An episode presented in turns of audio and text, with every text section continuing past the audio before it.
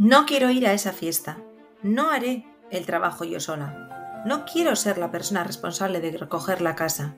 No quiero hacerlo. No, no y no. ¿A ti también te cuesta decir no? ¿Eres de las personas que dejas tus necesidades y deseos por complacer a los demás? Estrenamos la segunda temporada de Creando Relaciones Extraordinarias con un tema que muchas personas me habéis preguntado. ¿Cómo decir no sin sentir culpa ni remordimiento? Mi nombre es Maidrin Clanorue y esto es mucho más que un podcast. Este es un espacio de crecimiento personal para personas que no nos conformamos y queremos disfrutar del amor y la paz sin tener que pasar por experiencias dolorosas. Esto es una forma de estar y ver el mundo. Es el inicio de una polinización del amor y su nombre es Creando Relaciones Extraordinarias. Se terminan las vacaciones, vuelta al cole, y es normal que podamos sentir apatía y de alguna manera hasta algo de nostalgia de las noches de verano. Y resulta que además tu jefa te pide un favor de última hora para que te quedes más tiempo en el trabajo. O tu padre quiere estar en exceso contigo. Tu hermana te pide constantemente que la acerques a algún sitio. O tus amistades deciden tus planes del fin de semana por ti. Basta. Es hora de poner límites. Por eso, Hoy, en nuestro primer episodio de la segunda temporada, descubriremos cuatro pasos que te llevarán a decir no sin sentir ninguna culpa.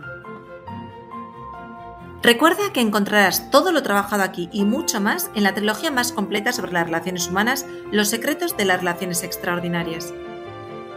En nuestro día a día se dan situaciones que pueden agobiarnos por decir sí cuando en realidad tenemos el deseo interno de decir no. Lo peor es que llevamos haciéndolo tanto tiempo que las personas de nuestro entorno esperan que actuemos así. Es decir, tu jefa dará por hecho que te quedarás, tu hermana que la acompañes como siempre, y tus amistades que te parezca todo estupendo cuando propongan algún plan.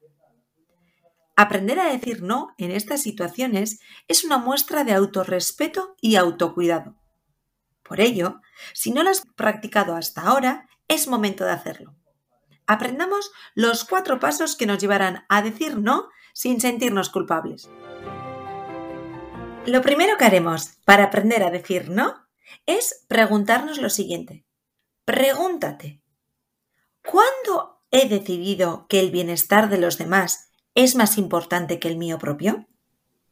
Por supuesto que el bienestar de los nuestros es primordial, pero ¿dónde queda el tuyo? ¿Dónde queda tu bienestar? Reflexiona acerca de esto, porque seguramente el primer impacto ha podido ser pensar que está claro que el bienestar de los tuyos es importante, pero ¿más que el tuyo? De ahí que el primer paso sea deshacerte de la idea errónea de que los demás están por encima de ti. Tu bienestar es tan importante como el de los demás. Métetelo en la cabeza. Tú también eres importante. Lo siguiente a tener en cuenta es que al recibir una pregunta o una propuesta, tenemos la opción de tomarnos un tiempo antes de contestar no tenemos que dar la respuesta inmediatamente después de haber recibido la propuesta. Hacer esto nos dará tiempo para reflexionar acerca de si realmente queremos hacer lo que nos proponen o si preferimos decir no. Y en ese caso, en el caso de querer decir no, tendremos tiempo para elegir las palabras que utilizaremos. Esto nos dará seguridad para ir con el tercer paso. Estamos destripando los pasos que nos llevarán a decir no sin culpabilidad. Hemos visto que lo primero es dejar atrás la idea de que los demás son más que nosotros o que lo que ellos o ellas quieren y proponen es más importante que lo que nosotros queremos. El segundo paso es tomarnos el tiempo necesario antes de dar una respuesta. Así, si hacemos esto, el tercer paso será mucho más sencillo que no es otro más que ser claros y concisos en nuestras respuestas. Y cuidado con este paso, porque esto no quiere decir que tengas que echar mano de la seriedad ni que tengas que exponer tus dotes menos amables. Todo lo contrario. A lo que me refiero es que no tenemos por qué justificar nuestras respuestas dando explicaciones demasiado largas. Así, un mensaje amable, claro y conciso será mucho mejor que una larga lista de justificaciones por las que no queremos hacer lo que nos proponen. Sigamos con el ejemplo de la jefa. Esa jefa que te pidió que te quedaras hasta tarde.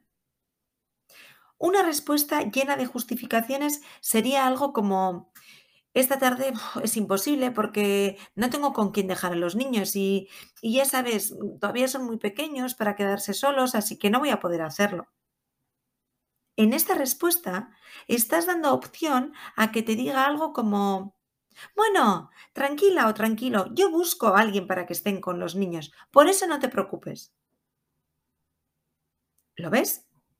Tratas de justificarte en vez de decir lo que realmente quieres. Y sin quererlo, dejas una puerta abierta a que la otra persona pueda realizar una propuesta. Mira qué diferente sería la respuesta a tu jefa si dijeses lo siguiente. Entiendo que este trabajo es importante y que lo necesitas para mañana. Sin embargo, hoy me es imposible y no podré quedarme. ¿Notas la diferencia? Aquí no hay espacio para sugerencias. No puede decirte nada.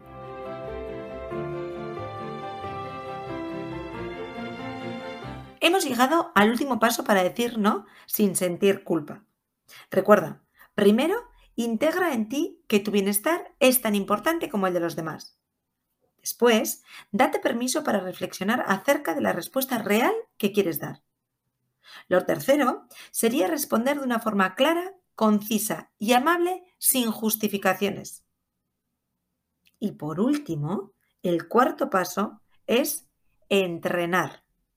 Sí, sí, entrenar. Llevas años diciendo sí sin pensar en ti. Y ahora que has decidido priorizarte, no ocurrirá de la noche a la mañana. Como cualquier arte, la práctica de decir no requiere de entrenamiento. Ponte delante del espejo Visualiza situaciones en las que quieras rehusar lo que te proponen. Modula tu voz, mira tus gestos y poco a poco irás cogiendo confianza. Así, cuando se dé la oportunidad de poner en práctica aquello que llevas tiempo practicando delante del espejo, podrás salir victorioso o victoriosa. ¿Te lo imaginas? Ya conoces las cuatro pautas para decir no. Primero, reconoce el valor real que tienes. Después, tómate el tiempo que necesitas antes de dar tu respuesta. Tercero, formula la respuesta de una manera clara, concisa y amable. Y por último, entrena. Ponte delante del espejo, anticípate a situaciones posibles y ve practicando. ¿Te das cuenta? ¿Puedes sentir la diferencia que habrá después de implementar estos cuatro pasos en tu vida? ¿Cómo te sentirás al saber decir no sin sentir culpa ni que estás fallando a los demás? ¿Cómo crees que cambiará tu vida cuando aprendas a decirte sí a ti? ¿Eres consciente de los beneficios que esto traerá a tu vida? Si has llegado hasta aquí es porque realmente estás comprometido o comprometida con tu crecimiento. Por lo tanto, enhorabuena. Como sabes, las relaciones son cosa de dos, por lo que te propongo que para que se te haga más fácil poner en práctica lo que hemos hablado hoy y para que la otra persona también facilite de alguna manera tu camino, compartas este podcast con los tuyos. Porque cuanta más gente conozca los secretos de las relaciones extraordinarias, más fácil será. Mientras, nos encontramos en la trilogía Los secretos de las relaciones extraordinarias y seguimos en contacto a través de Instagram maider barra o en la página web www.maiderinclan.com. Mi nombre es Maider Inclán Orue y esto es mucho más que un podcast. Este es un espacio de crecimiento personal para personas que no nos conformamos y queremos disfrutar del amor y la paz sin tener que pasar por experiencias dolorosas. Esto es una forma de estar y ver el mundo. Es el inicio de una polinización del amor y su nombre es Creando Relaciones Extraordinarias.